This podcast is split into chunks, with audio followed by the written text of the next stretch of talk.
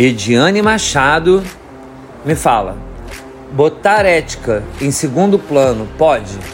Não, não pode.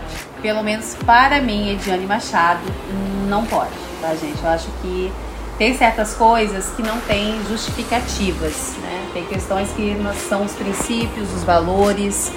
E a ética eu, é algo que eu particularmente é, defendo muito, né, para quem me conhece, até tem um pouquinho da minha característica, né, da personalidade forte, né, como a gente chama, né, gente, brincando aqui. É, amei quando o Eduardo falou comigo desse, de, desse tema, porque é algo assim que, nossa, gente, vamos fazer um curso, vamos ter que colocar, panfletar, porque é algo que está faltando no mundo é ética. Ética em todos os sentidos. Sim, né? todos. concordo. Concordo. É, eu não sei você, Ido, você que está nos ouvindo, já passou por alguma situação. Eu, particularmente, que sou sócia proprietária de uma clínica, né, gente, assim, se eu contar aqui pra vocês as coisas que acontecem, vocês vão dizer assim, não, Ediane, você tá mentindo, você tá criando, você tá querendo chamar atenção. E eu falo, infelizmente, não. Não é, gente. Então, assim, é cada coisa que a gente passa, que a gente escuta, que eu fico pensando assim, como que a gente consegue ter empatia e compaixão com o outro não tendo ética. Não tem como. Aliás, gente, se faltar ética, falta tudo. Porque é, um, é em cima da ética que todas as fundações são construídas.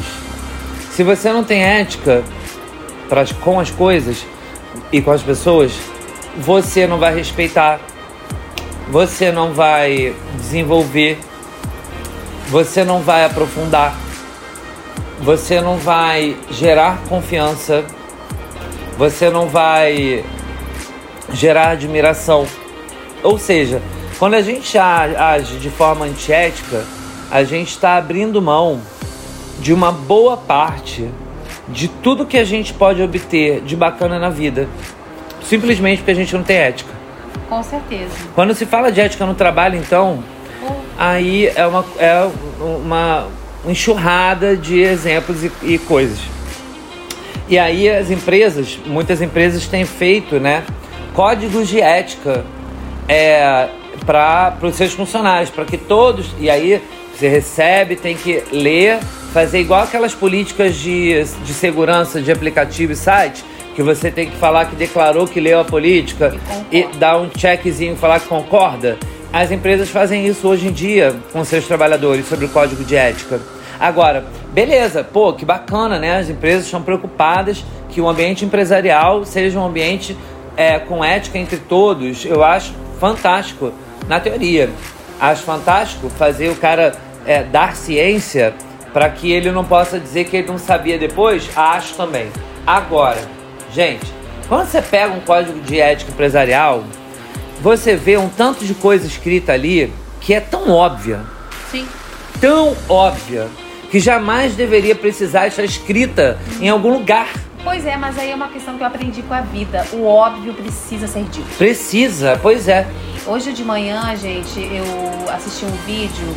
É, para você que está nos ouvindo assim, hoje, né, no caso dia 16 aí de janeiro, tá um calor, como a gente comentou. É, se a gente não comentou, a gente tá comentando agora que tá muito calor, muito calor. É, chegando uma confusão na mente aqui, enfim. E o que, que eu ia colocar? O pessoal, a gente foi na praia do Recreio dos Bandeirantes e ficou hoje, assim, uma cena de chorar.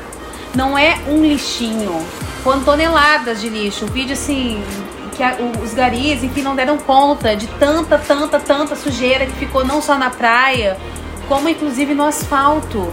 Então, assim, será que precisa ter uma placa para colocar lixo no lixo? Sim, precisa, é óbvio. Infelizmente, o código de ética ele existe, seja nas empresas, dentro das profissões, em qualquer ambiente, porque as pessoas não fazem. E aí, a Higiene acabou de dar esse exemplo super ilustrativo, que é aquela coisa assim, mas com, beleza, é, mas como que eu vou sem ter estudado nada a respeito nem nada, instintivamente saber se eu estou sendo ético na minha vida, nas minhas relações.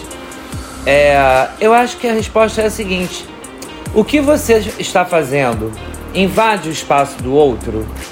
Prejudica alguém de, ou alguma coisa de alguma forma? e a partir desse, se a resposta for sim, prejudica, sim, invade, então você não está sendo ético. É o primeiro filtro. E uma, e uma coisa que eu queria levantar, Ediane, jogar a bola aí para você, é o seguinte: é, você acha, como eu, que a formação ética do indivíduo tem é, muito a ver com a educação familiar que ele recebe? Sim. A educação ela já começa esses valores e princípios lá no nosso berço, né, gente? Lá de trás. Sim. E aí você tem depois a escola, que dá uma continuação, e a sociedade. Sim. Então é toda um, uma dinâmica, toda uma estrutura na construção do ser. Tanto que muitas pessoas, quando não têm essa educação e essa, esse ensinamento de, de ética em casa, ele vai ter na escola. Se ele não tem na escola, vai ter na empresa, no trabalho. Se não ter ali, a vida vai dar. Vai dar. Entendeu? E em algum momento essa pessoa vai, assim, né, entre aspas, apanhar. Por isso que eu dei a sugestão, gente, de vocês sempre imaginarem num dilema ético se a tua atitude vai causar algum malefício para alguém, patrimonial, pessoal, emocional, físico, de qualquer natureza, financeiro. Você tem que imaginar é, o, o quanto você vai prejudicar o outro com aquela atitude. Até porque a noção própria de ética se confunde muito com a cultura. É, a depender da região onde você está ou do país onde você está, essas noções vão mudando. Vou dar um exemplo. É, eu fui trabalhar em Moçambique, na África, e um belo dia recebi um atestado médico de um sujeito que estava afastado com chancela do, do equivalente ao Ministério da Saúde local, afastado do trabalho por dois meses por influência de maus espíritos.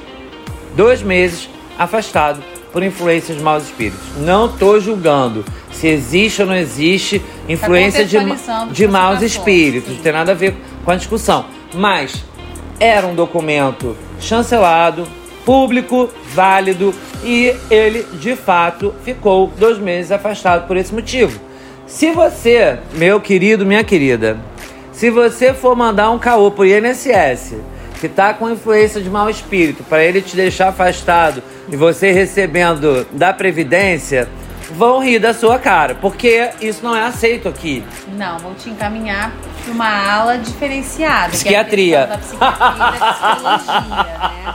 Uma unidade básica de atendimento à saúde mental. É. Né? Porque a gente também não pode é, dizer que essa pessoa não está. Mas como não tem algo que a nossa cultura e que palpável, prove, palpável uhum. isso não vai entrar ali num atestado, realmente. Você... Mas aí ela vai ter que justificar que ela está com sequelas emocionais, sintomas emocionais Sim. e jamais espirituais. Então, assim. Vai ter que é... contextualizar de uma maneira diferente. Então, mas vê, é um, é um, é uma, é um, um fato que ocorre de forma ética em um lugar e que em outro ele já não é ético. Não, e sem contar que quando você tem ética, as coisas fluem. É. As coisas funcionam, gente. Até porque é dando o que você recebe e o que você joga pro universo, o universo te devolve. Ah, devolve, volta para você. Assim, essa questão desse tema, gente, para mim assim, é um tema que me deixa até bem comovida, né? Por qual motivo? Porque como eu coloquei para vocês anteriormente, né, é, dentro da psicologia mesmo, infelizmente é triste falar, mas há vários casos de profissionais que não são éticos. Né, que eu mesma eu faço um acordo de parceria e eu coloco praticamente tudo que está escrito, é, principais pontos do código de ética da psicologia, lá do conselho, e muitas pessoas questionam, falam, não, mas eu não, não, não inventei isso, eu não inventei a roda, eu simplesmente dei um Ctrl C e Ctrl V. Então o que eu estou colocando aqui é algo de você respeitar, do, do atendimento humanizado, enfim. Então assim, é preciso ter ética em todas as profissões, tá? Então foi só um pequeno desabafo meu aqui em função de alguns ocorridos aí que teria que ter um outro tema, de outro tempo pra gente pra poder contar aí pra vocês é, o que às vezes acontece aí no nosso meio também. Mas o mais importante aqui é que você faça a sua reflexão. A gente bota o tema que é para você pensar sobre ele e chegar à sua própria conclusão.